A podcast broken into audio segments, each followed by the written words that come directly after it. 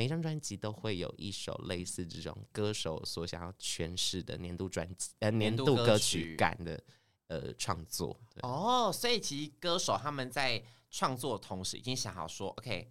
我为了要年度歌曲，为了要拼一首什么什么这样子，呃，有一些人是这样，比如说像我，比如如何成为一个奥运选手，这是我的年度歌曲，所以你已经有预设好了，这样子。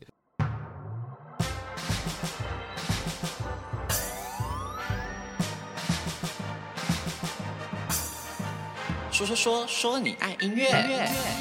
Hello，大家好，我是你们的高分贝 DJ 宝剑。今天呢，我要来聊的就是关于金曲奖这个话题啦。但这个话题呢，毕竟由我一个不是专业的音乐人来聊，我觉得有点稍嫌没说服力，所以邀请了我最好的伙伴杨世宏，MIDI 杨世宏。嗨，大家好，我是你们的偶像 DJ MIDI 杨世宏。哎，专业音乐人，我没有入围哎，我还算专业音乐人吗？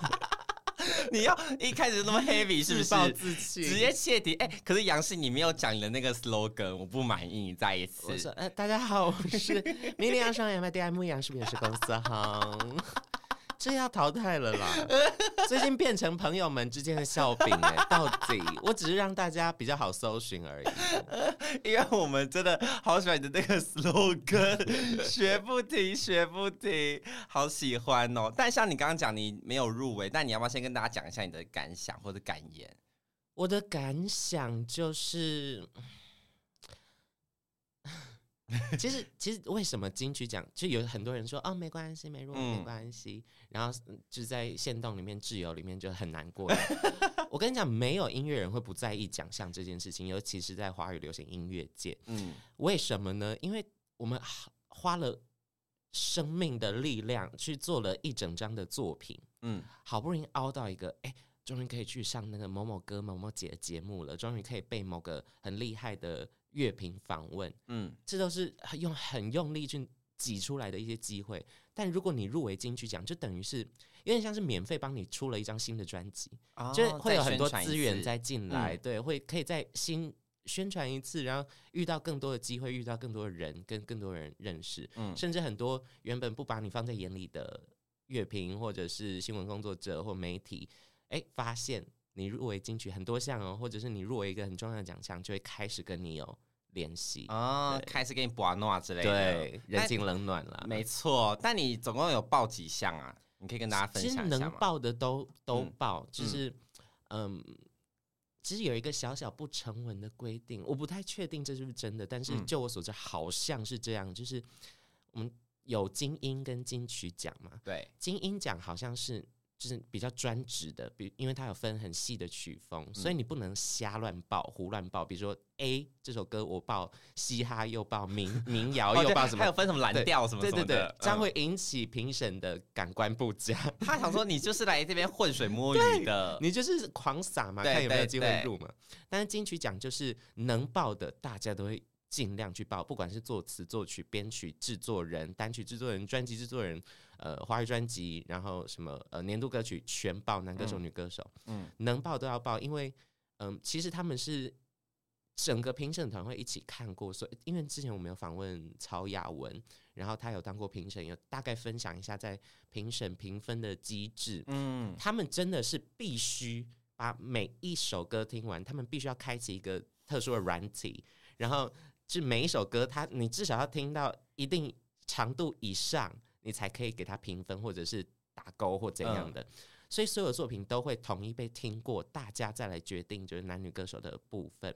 而且呃，公正性的话，比如说呃，因为评审团之中有很多人是可能参与音乐制作或者是词曲作者。如果有任何他名字出现在这个作品之中的话，他直接那一首歌是反白的，你是无法点的啊！真的假的？他会系统都会帮你弄好、敲好，所以呃，公评分的公正性上是完全是很很严谨的啊，就是避免那种瓜田李下的事情，对，直接让你就是离开，你不要这样参与这样是哈，那这样子好啦，因为其实。应该说，今年的遗珠真的非常多，就像我们今年、嗯、今天也要来讨论的遗珠嘛。对，所以一开始就想说，先问问看你的感想。毕竟你原本也是呼声很高，嗯、呃，有吗？我的我的呼声，真正呼声很高是洪佩瑜，洪佩瑜在出专辑，他放话，大家感受到、感应到，哎、欸，洪佩瑜又要出专辑的时候，全部的人都在群起欢腾，都很期待。然后很多词曲作者，包含我自己，也是很用力的帮他写歌、比稿看看这样子，嗯嗯嗯、所以他的声量是很大的。然后刚好乘着这个声量入围金曲，我记得他最多项，对对对，他是今年的最大赢家，嗯、就觉得很了不起，因为他同时入围了新人，还有加别的女歌手。我之前真的一直以为，就是你入围新人奖，可能就没有没有男女歌手那一趴哦。结果谁知道今年就直接这样子让他同时双料入围耶，其实很少见，嗯、包含男歌手也有一位是 The Crane，对，呃，同时入围新人，同时入围。男女歌手，这是很罕见、很罕见的事情。我现在我有点忘记之前是谁，反正只有几位 有这样的殊荣，很少，很少，所以就觉得更难得啊。因为今年刚好出现两个嘛，像你刚刚讲到那个贺的 Crane，然后跟洪佩瑜这样子，都觉得他们很厉害。毕竟，毕竟你自己也是访问过洪佩瑜的啊。对，你当时跟他在说说，你们有聊到什么东西？你觉得你当下有没有觉得他就会入围很多项？呃，一定。就是我录完之后就好，我们拜拜，嗯，然后关掉，辛苦了，来，明年入围金曲奖，我先跟你握手一次，先跟他那个 say 一下 hello，对对对，就是握一下他的金手，然后感呃，就是吸一下他的福气，这样子。那他那那他入围之后，你有恭喜他吗？还是你那时候沉浸在自己的悲伤里面？因为我们太近了，就是金曲奖公布入围是前天的事情，哦、还来不及道贺。然后我必须要花一天的时间沉淀一下，花另外一天的时间就是难过，嗯、再花今天的时间准备 准备我们要讲的内容。所以，就是社群软体的部分，嗯、我只有跟几个就是就是很很熟的朋友。嗯就恭喜或者是互相安慰啊，uh 然后佩瑜的话，我等一下我立马传告诉他。不是因为杨氏，杨氏在今天录音前他就在放话说，哎、欸，如果今天我们录音的时候他没有入围的话，他心情会很 down，对，然后叫我多注意。然后我就还跟他说，不会，你不要先那么想。然后那天一公布的时候，就是我当因为有时候看记者记者会的，是我想说。完蛋了，就杨氏，我就马上密雨婷说：“哎、欸，怎么办？怎么办？就是杨氏感觉没有，就是感觉心情不好什么的。然后过没多久，你就自己在群组，然后就说就发了，然后说好，那既然你都讲了，我们就可以顺道安慰你，不然我们开这个头我也觉得很怪。是，所以就好险你自己有讲出来。这其实，其实我有一个自己私人的小仪式，就是包含上一次入围新人的时候，嗯、我是从因为健脚是公司在古亭，嗯，然后我是从。我家住昆阳，我从昆昆阳走路去古亭，然后飞机开飞航模式，嗯。就是手机啦，对，手机开飞航模式不是飞机，手机开飞航模式啊，嗯，然后嗯，我就从早上开始走，然后就认真的体会台北市的街景之美，嗯，然后。就中间一直在培养那个，如果真的没有入围的心理建设。嗯，上一次是走到罗斯福路那里的时候，刚好有同事出来买午餐，看到我就说：“是很恭喜！”然后直接大哭。所以我这次就是一边走一边幻想说，如果我走过去，又有同事跟我说恭喜的话，我会不会哭？我就一直在脑补这些在想，嗯，然后一想到这个就打自己巴掌，说不要不要想这件事情。如果没有入围，我要怎么办？就是要建立好心理建设。嗯。结果到了真的没入围，从昆阳走去古亭领龟哦，共估，所以你你这里要走哦，你这次要走？啊。然后其实我稍微感应到，嗯，建奇老师怪怪的，因为其实呃，包含是给他中邪是不是？包含是评审，是评审团里面的评审跟评审主席，嗯，其实在呃记者会跟典礼之前都不会公布，都不知道是谁。别人问你，你也不能讲，嗯，要不然就是会有什么冲突还是什么之类的，反正就是要保密的一件事情。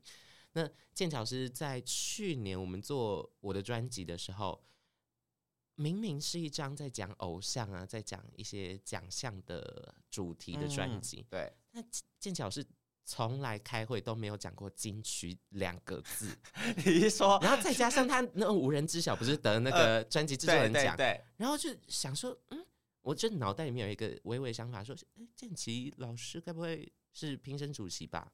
所以都被封口这样。对，然我想我只是在猜啦。嗯、然后那天我从昆阳走去呃古亭的时候，我就到剑桥老师公司，因为例行的是每个唱片公司都会开着那个影片，就是开着记者会直播，嗯、然后全部的公司人员一起看，跟选举一样。对，就那一天他们公司没有人，啊、就这小猫两三只，嗯、然后想说不可能哎、欸，人类难道剑桥老师是评审主席？然后记者说：“让我们欢迎主席上来，陈建基，我老板。然后我还没入围，表示真的是公正的，公正的，对，好扯哦！就陈妍希老师好像在玩那个，你知道卧底游戏，对，不能讲到上面的字，死不能讲到进去两个字这样子。好啦，但我们刚刚聊了一下关于杨氏的部分嘛，我们接下来呢就要来讲讲。”我们包含了我们的遗珠，还有说我们的名单，有没有觉得哪些比较意外的，或者说比较特别的，可以跟大家分享一下的啦，好不好？那像刚刚你讲到，就是我们的评审团主席是我们的陈建奇老师嘛？对。但建奇老师呢，他这是第一次当主席吗？是，所以他之前都是评审，他之前对有做过评审，嗯，因为主席真的很累，他必须要，嗯、他工作不是评分。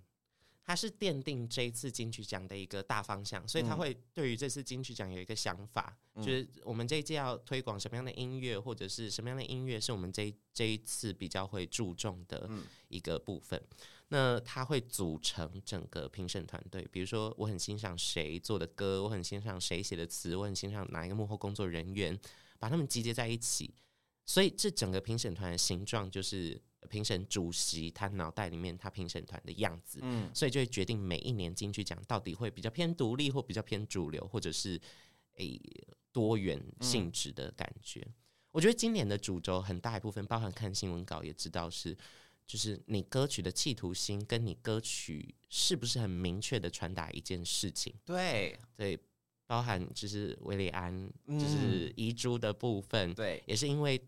大家可能比较无法明确的知道，呃，他的歌曲的意图，这是新闻稿写的，不是我讲的，啊。这是新闻稿写的，这是他们问建琴老师，建琴老师说的。这这这不不是我们两个立场，我们是照本宣科而已，好不好？就是说，好像是什么没办法感觉出来他真正的什么主旨还是什么意涵，对，包含其他有一些在提到其他奖项的遗嘱的时候，嗯，这个企图意图。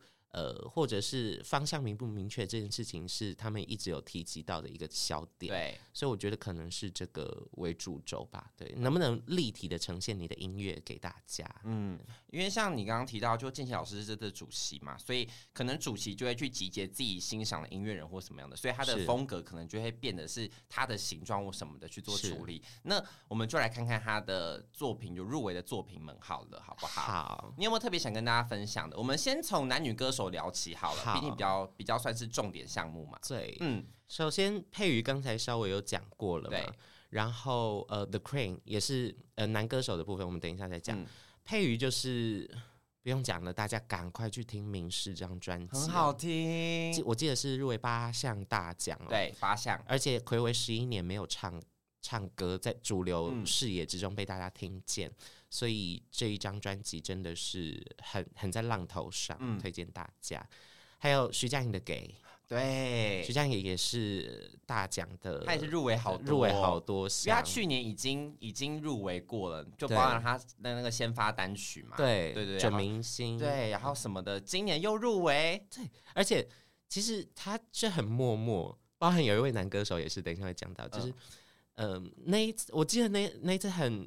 印象很深刻，是我在做某一节的 podcast，嗯，然后就在划 YouTube 资料，结果看到，哎、欸，徐佳莹要出歌了，超级莫名其妙，超级突然，然后我就我还在 podcast 里面讲说，哎、欸，我刚才滑 YouTube 的时候看看到徐佳莹要出新歌了，嗯、难道要出新专辑吗？这样子，对，所以，嗯，这种爆炸性的也会引起话题，嗯，然后包含它的主轴也都很明确，对，切割哦。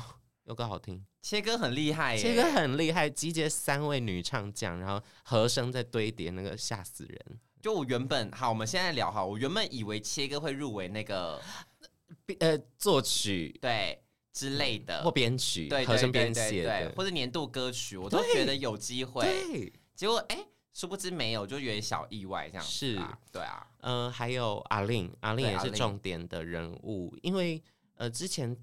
阿令这张专辑走的就是一个电台路线，嗯、你在听歌之中会听到一些 interlude intro，然后就是阿令自己在讲话或者什么的，嗯、然后包含它里面开放很多，就打开很多啊，就是很很可以看到这个歌手幽默的一面，因为阿令本人也是蛮可爱、蛮好笑的，嗯、所以包含他的讲话，你可以更贴近他这个人。我想这张专辑呃带给所有听众的一个感觉吧。对。因为他这张专辑叫 Link 嘛，就等于是要连接他不同的，你知道的面相给大家看这样子。然后同时呢，还有刚刚我们讲过的嘛，然后还有戴佩妮啊、郁可唯。嗯，郁可唯我有点有点惊讶，对，怎么说？因为他的声音很没有攻击性。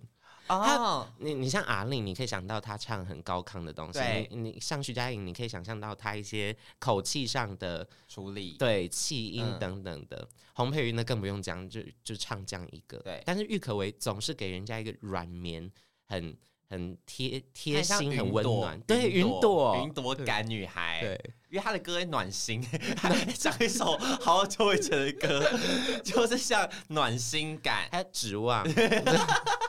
路过人间，我们死不了他这张 Dear Life，一直讲他之前的作品，都好好笑。但是路过人间那时候，我真的以为起码会有几个奖这样子哦，因为那时候真的也是算是声势很很强啊。对，而且光是那首，我相相信版税应该就是赚到手软。到处都在播 哎？很好听，很好听。嗯、然后跟刚刚讲戴佩妮嘛，对，戴佩妮也是一稳定股，稳定股一直都会看到她的名字出现。她应该是只要有发专辑，她就会入围。对，就像杨乃文，像那种 level 的。对哦，可是反而遗珠，我也觉得很可惜，就是珊妮老师啊，对，调教这张专辑，因为嗯、呃，我觉得珊妮老师她。给我的感觉就是一个御姐，嗯、就是 S 女王的感觉。对然后我相信她在做呃这这张那个调教专辑的时候，她应该自己很开心。嗯，所以呃没有入围，我会觉得呃真的假的这样。而且之前每一年金曲奖很期待，就是珊妮老师上台致辞。对对对对对，当引言人。对，珊妮老师这次就是虽然没有入围女歌手，但是有入围一个呃昆富。呃，一个编曲的奖项，嗯、虽然编曲人也是其他老师，但是呃，至少珊妮老师也是有在这一次的名单之中的。里面。对，对对对对，也算是给他一个还他一个公道感。不幸中的大幸，不幸中的大幸，好坏哦，开嘴贱。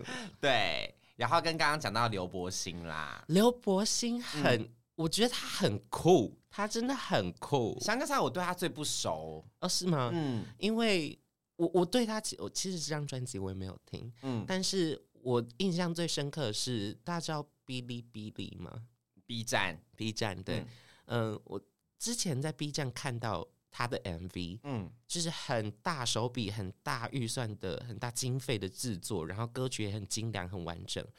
然后歌词主题、歌曲主题也都很酷，嗯、你没有想到这种东西可以写成歌的，非常推荐大家去搜寻一下刘柏辛的歌。然后在哔哩哔哩上面，你开起来，它有震动 MV。什么是震动 MV？很酷，你手机横着摆，然后你就看看刘柏辛的 MV，、嗯、然后在一些比如说呃大鼓的点、节奏的点的时候，它会跟着震，你的手就会跟着震，它临场感超强。我我第一次看到那个东西吓傻，好屌。对 你是说他的 MV 会震动？会震动，你的手机会开跟着震。天哪，还算是蛮有情趣的。对，我很我很希望 YouTube 可以加入这个功能，就是看所有韩团的真的耶，就可以震。你知道嘟嘟嘟嘟嘟吗？就震到不行。可是如果是 Blackpink 可能会震到震到手机坏，过热直接烧掉。因为他每个点都要正，他每个点都要正，很可怕啦。好，讲完女歌手来讲男歌手好了。对，嗯，男歌手的话，你有没有自己觉得哇，他入围你有吓到就比较惊讶的名单呢？嗯、呃，我自己觉得是 Hush，嗯，也是跟徐佳莹一样，无预警上架，对无预警推出他的专辑，娱乐自己。之前在单口之中也有介绍到，这张专辑就是走一个很色气的路线，嗯、然后再加上。Hush 他本人的声音的辨识度非常高，很高，然后在歌曲之中完成度也很也很赞，所以推荐大家去听 Hush 这张专辑。除此之外，还有清风嘛？对，清风也是这次也是入围非常多项的一个大赢家。而且我觉得清风真的很，呃，这算幸运吗？虽然虽然他本来就是一个声量非常高的歌手，嗯、但是他合作的人选选的恰恰好。怎么说？那呃、那那个人叫什么？等一下，我要查一下。你说谁？全川红，全川红，全川红，全川红。嗯，然后他在跟他合作不久之后，初恋就出来了。嗯，对。然后就整个大家就想说，哎，那是那个那个女生哎，清风合作的那个。就很酷，嗯，对，很很很恰巧的一个缘分吧，算是真的是接的刚刚好，对，对对对，因为刚好让他就突然爆红了这样子，对，没错，因为清风这次也是入围非常多项，以他那个马拉美的星期二嘛，就这张专辑入围了很多项大奖，就觉得清风也是。一直以来都觉得他呼声都是很高的一个歌手，也是每处应该必入，必入围。对，尤其是他的词也真的是很不错。虽然这次在词上面没有入围，但是之前也很常看到清风的名字出现在各个音乐幕后的奖项。有啊，就记得那个陈琳的年轮说啊，对对啊。然后另外像我们刚刚提到的赫的 Crème 嘛，也是一样入围了新人跟男歌手的部分。因为其实我遇过。贺的 Crème 很多次在校园的时候，嗯、然后他本人呢就是一个怎么讲，就觉得他是个很，因为看起来会觉得他好像很帅很 chill，对不对？歌声啊什么来看，但他本人又是觉得有点锵锵那种、哦、，OK，就是走一点有点微反差感，然后又很有很亲切跟很有礼貌，所以我自己对他印象非常好，也很希望他能够拿奖。而且这一次他，我自己觉得最吓到我的地方是，因为他的音乐真的很新，然后大家都、嗯、年轻人都很喜欢，独立音乐圈的人也很喜欢。但吓到我的是他的造型，好好看，他选的衣服都好好看，在专辑之中，哎、嗯欸，每一套都很像你会喜欢的衣服、欸，哎，真的，我好想要拿去穿。你是不是很想要 穿？他专辑封面那个白色那一套，超好看，很你耶，很你耶。所以就让我们恭喜他。对，但是他入围也有很多人在说什么，觉得是不是什么他的英文的词太多了，还是什么的有。他大家会有些有耳语的争议啦，嗯，你觉得？其实我觉得还好啦，嗯、就嗯，毕竟它还是华语流行音乐的范畴。啊、如果你华语流行的听众或者是他们选择的评审吃得下去这样子比例的英文词的话，就代表他在我们的音乐生态是成立的，对，所以才会被选选上进入这个入围名单之中。对，没错，我们还是要相信评审他们的那个。评比的标准啦，好不好？是的，好，然后再呢，我想跟我想跟你聊聊，就是关于我们刚刚提到年度歌曲的部分啊。对对，总共有六首歌曲嘛，六首歌，包含了像我们刚刚讲的准明星啊，对，姚明示啊，这两首歌都是我们刚刚提到的。对，就是我刚刚讲的，其实我觉得徐佳莹的准明星入围，我自己有吓到哎、欸，我觉得可能是在给一个产业的一个。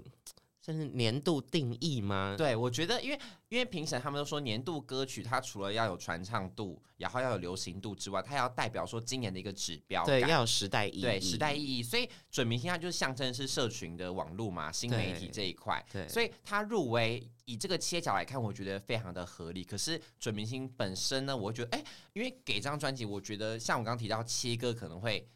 就我原本预测，嗯、我原本预测可能切歌会入围，准明星可能就是没办法。对，就殊不知是哎、欸，是准明星入围了，这样就觉得挺特别的啦。还有郑怡农，嗯，新新世纪的女儿，对，呃，台语歌曲哦，我觉得这首歌，呃，包含 MV 里面，大家可以很明确的看到这首歌的意象，嗯、就是在讲女人的一生。那这首歌，我觉得也是蛮有现在这个时代意义的。对，它就是很多都代表时代意义，然后包含了像周杰伦的最伟大的作品嘛，对，就是传唱度高，也是遗珠，很多人心目中的遗珠。对，对，没有入围到男歌手，但是没有入围男歌手入围年度歌曲，也是一件很很也是很厉害的事情，很厉害的事情。对啊，安普，安普，我觉得我已经要哭了。最好的时 光，最好的时光，也是安普没有入围女歌手，然后入围了年度歌曲。嗯，嗯，其实。这几首歌曲都有他们共同的特点，就是他们意义很深远，很大的概念在这些歌曲之中。所以，嗯，要撑起来这些作品，然后要编曲这些作品，要词曲写出来这些作品，都是很考验创作人的一件事情。没错，甚至很多人在嗯、呃、在做一张专辑的时候，会先预设说，呃，我年度歌曲的状态要是什么，我要如何写出一首代表今年我这张专辑或这张我的作品之中想要传递给大家一个很深远很大的一个意义。嗯。所以基本上每张专辑都会有一首类似这种歌手所想要诠释的年度专辑呃年度歌曲感的呃创作。哦，所以其实歌手他们在创作的同时已经想好说，OK，我为了要年度歌曲，为了要拼一首什么什么这样子。呃，有一些人是这样，比如说像我，比如如何成为一个奥运选手，这是我的年度歌曲。所以你已经有预设好了，这样子对。对，好了，我们再等下一次的样式。我先筹钱，我先众筹，好不好？请大家拨款到以下账户。你去募资，我上一次就有募资了，我不敢再募。你不敢再募吗？不敢再募。你上次有募是不是？对，然后呃，成效是有一些的，但是还没有达到我们的预期的标准，嗯嗯嗯、所以。有点怕怕的，我还是先好好写歌，然后好好报补助案这样子。可是我觉得你的人气一直在提升中，你现在在募资已经此一时彼一时，嗯、呃，希望了。可是可是，可我觉得台湾的状态是真的很靠很吃评审团的组成，对，对然后去影响到每一个奖项的入围，包含金曲精英还有其他的。呃，乐评的奖项。没错，可是韩国我就比较不知道，就是它是、哦、是不是都是人气类啊？我跟你讲，韩国的奖项最特别，因为韩国他们可能每一年年末都会颁很多奖嘛，就是包含可能比较为人所知的是那个亚洲颁奖典礼是那妈妈，妈妈，然后或者说他们自己有些金唱片颁奖典礼，嗯，然后跟那个首尔歌谣大赏，然后什么的之类，嗯、就是他们年度有分几个奖。那他们其实颁奖呢，因为韩国他们的音乐。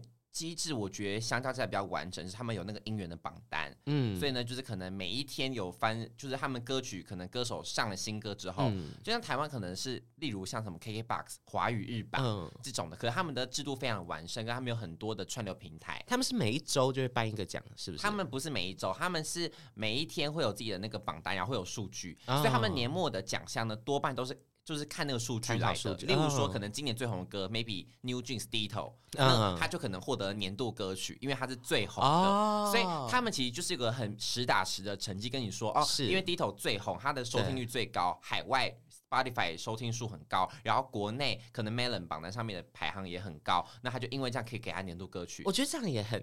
对产业来讲也蛮健康，就是刺激粉丝，你一定要给我看，你一定要给我去买，没错，然后滚出来这些人气。但就会变得是韩国 K-pop 现在有个最大的问题，就在在于他们觉得现在通货膨胀太严重，或者说他们觉得他们那个 M 型社会很严重，就贫富差距。嗯、例如说红的人就是越来越红，他们可能红的像现在 aespa、嗯、IDOL 啊，他们的专辑都是预售量直接破百万的，嗯、等于说他们现在的韩国粉丝有点买到。就是会觉得我为了要冲那个成绩，嗯、我一个人买了好几百张，但是这些专辑呢，我根本就压根都不会听。他们呢，很多人都送出去吗？我跟你说，因为他们呢，就是说哦，我去做公益，我送给那个慈善机构啊，但其实就根本压根谁要你的专辑啊？慈善机构要专辑干嘛？对，所以很多问题就变成说，他们变个社会乱象，是是他们会把专辑全部都丢在路边的垃圾桶，太扯不行哎、欸！全部一百多张，全部发现，而且不是被发现一次，是好几次。所以韩国他们现在就在正视这个问题，说要如何以在一个环保的前提下，因为印刷专辑真的就是不环保嘛，对，成本什么的，要如何在一个环保又可以让粉丝等于是说支持你的方式去进行，然后同时不造成浪费。但因为现在韩国他们就是为了要冲那个销量成绩，导致说每个粉丝他们都会。买很多很多很多，但是你根本就不需要那么多，嗯、然后导致现在的贫富差距有很大。原因是在于说，很不红的团体，或者说实力，或者说人气一般的团体，他们的专辑销量就会越来越差啊。嗯、可是那些真的很红的，他们的专辑销量就会超。上去。所以相较之下，因为以前可能十年前，或者说像少女时代那个时候，对，可能每一个团体的销量成绩不会差到太多，最高可能就三十万，那最差可能就是一万两万。嗯、那比起来就成绩不会落差太大，他现在就是一万两万跟一百万，就是那个差距，就让你觉得你后面要怎么追都追不上来。对对，所以韩国呢，他们虽然是很怎么讲，很客观的用成绩去看，但同时也有很多不客观的方向的问题去产生啦，嗯、就比较大的状况在这边。而且韩国呢，他们像我刚刚讲年度歌曲可能降班，但他们的年度艺人或说什么什么什么，什么年度男团、女团那些的，嗯、都是经纪公司去角力操作的空间。真假的，好恐哦！就包含了像像之前有很多问题的部分，就是像是游说，是不是？对，就是可能像韩国比较大公司，可能像 SM，嗯，他们呢就会之前啊，我一个都市传说的部分，嗯、他们呢就会跟一些可能奖项讲好，就是每一年的。呃，大赏一定要有他们家拿下，分赃大会了。对，有点像分猪肉感，就像我们韩团的粉丝说是分猪肉，因为就可能说好了好了，就谁也不得罪。对，那你 SM 你们就拿下，可能少女时代拿什么奖，对，然后可能 Twice 拿什么奖，就他们可能会分猪肉分给不同公司这样子。哦，对，就是像年度歌曲或年度专辑，他可能真的就按照成绩来看的之外，其他的奖项他们很多都有操作空间。我觉得这一点就是就是台湾比较完善，因为台湾就是个评审团机制嘛。是。可是韩国就是他们也不公开跟你说，哦，我们评审有谁，我们怎样怎样，我们怎么评的，反正最后结结果一翻两定出来就是这样。其实今年的那个格莱美也有一点分猪肉感啊，啊真的吗？所有大咖明星，Adele，然后呃、嗯 uh, Taylor Swift，Beyonce，然后 Harry Styles，、嗯、什么这大咖明星都有一个奖，嗯，都各拿了一个什么，但是。都没有人特别的拿一大堆哦，对，就所以播完格莱美之后，大家也在网络上就是想说，嗯，今年怪怪的，今年分猪肉，对，分猪肉，嗯嗯嗯、对啊，所以其实。其实相较之下，你要问我的话，我好像反而比较喜欢台湾这种评审制度，哎，就是真的是看音乐的质量本身去给的，而且让一些可能比较小众的音乐有机会被大家听见。没错，因为像韩国他们就有另外一个奖项是比较 for 独立音乐，就 K-INDY 那些的奖项。那那些就是一般的 K-pop idol 要入围都很难，嗯，都很难，因为他们可能里面都是一些可能真的是你没有听过的一些歌手，但他们的音乐真的就很不错。我觉得有点类似金音奖的概念了。嗯，对，就是颁给独立独立音乐圈的那种。那那种的榜单呢，就相较之下听起来会含金量比较高。就如果你今天是爱豆组合，但你入围了，代表说你的音乐品质是真的是肯定的。了解。对对对对，所以以韩国的粉丝来看，能够入围那个奖项，对我们来说是比可能得大赏会更大的一个肯定啊。嗯，好酷哦。对，而且他们他们主流跟。独立的那个跨度拆分就更大，非非常大。像台湾就有点混在一起，台湾混在一起了。嗯、我觉得，可能你觉得要混在一起，还是要分开，哪个会比较好？你觉得？我觉得可能要分开一点点。嗯，因为每一年金曲跟金音奖最大的大家讨论的点就是金曲跟金音到底有什么差别？嗯，我们看到的还是那些人，其实对重叠的部分非常多，包含 Lucy，她刚、嗯、拿到呃。这个金音奖的奖项，然后又入围了金曲奖新人，对，但是金曲奖新人又冒出来很多很强，比如说刚才讲的 The Crane 洪佩瑜这这样子的人物出现，所以大家想说，哎，到底会是什么样一个结果？嗯，所以在这个这个重叠很不很大部分的这个奖项的名单之中，就会让人家觉得，嗯，那有必要有金曲跟金音吗？啊，就觉得可以合而为一吗？还是什么的？因为如果太重叠的话，会让你觉得没有必要分开两个，就会变成金曲跟金音两边的评审团会非常在意他们的主轴到底是什么，嗯、然后会调试他们独立跟主流的比例。对，我想应该是这个方向去讲。对，所以真的你觉得还是要分开一点点，分开一点点，然后中间。就两团人，主流一大团，然后独立一大团，嗯、然后中间有零星几个卡在中间，比如说魏如萱，呃、或者是呃焦安普这种，呃、对。对，这种的卡在中间的角色，对对对对对，没错，我也觉得不要不要分太开，但是也不要太合太融入，对，因为我觉得台湾台湾的听众朋友们，我觉得会很容易会产生对立面。嗯，很凶啊，很凶，凶死了，就会觉得你你你你没 sense，你听主流，对，然后主流就会觉得说啊，你们那种歌我们根本不听不懂，听不懂，那什么意思？对，然后独立的又会跟独立的里面打架，打架，对，而且哦。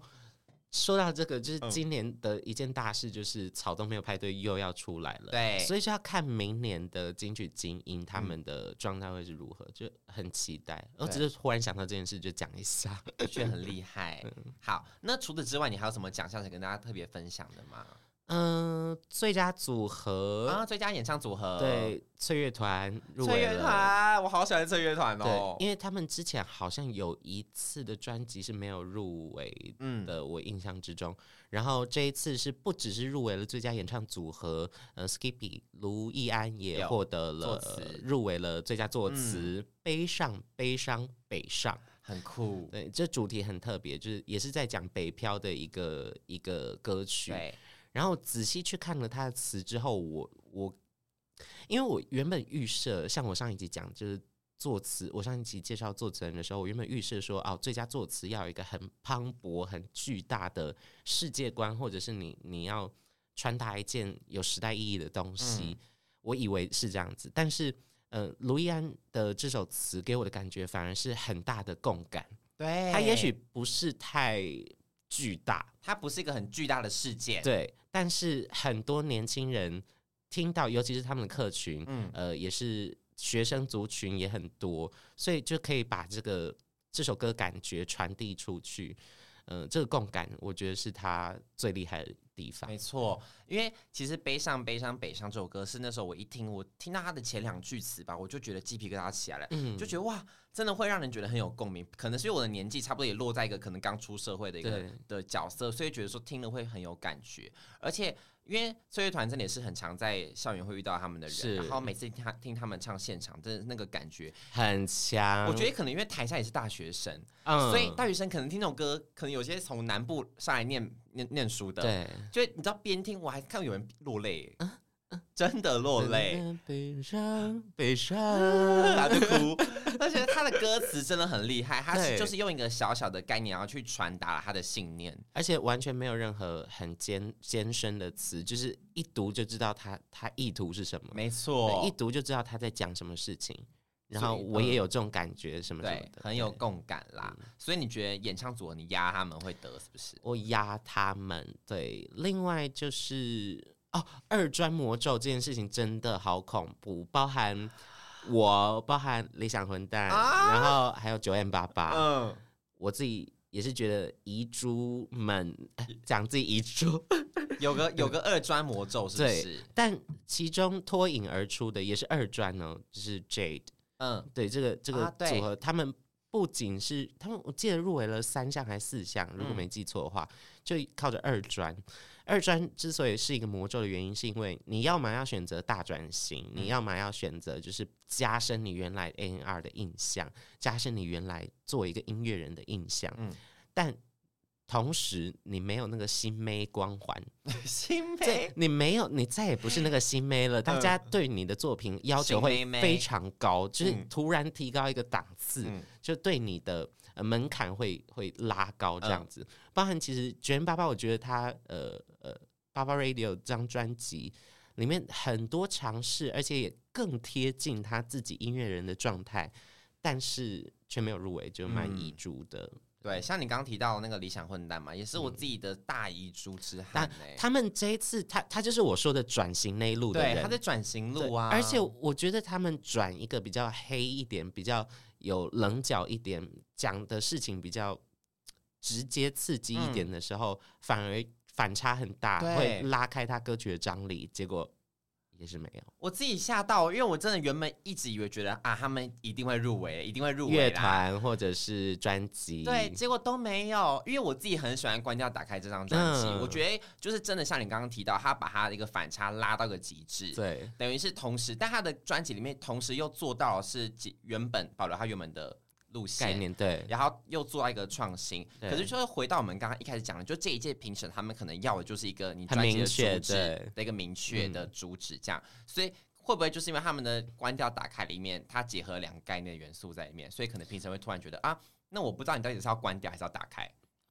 哦，哎，你好会做结，是不是是不是啊？我觉得可能，其实这张专辑对我来讲，嗯。嗯我是吓到的，因为因为毕竟我们都认识基丁，然后我们也很常听理想混蛋的歌，然后对他们的团已经有既定形象，嗯，所以他们一做改变，我们体感上会非常大，可是我不知道对于其他音乐人或评审来讲会不会感觉反差很大，哦、或者是感受到他们想要突破的点这样子。嗯、原来如此，那你刚刚我们的遗珠大概就讲完了嘛？就包含像安普啊，嗯、然后理想混蛋啊谁的，对那我们就要最后来做个大预测了。好，来，请问杨氏，你觉得最佳华语女歌手会是谁得奖？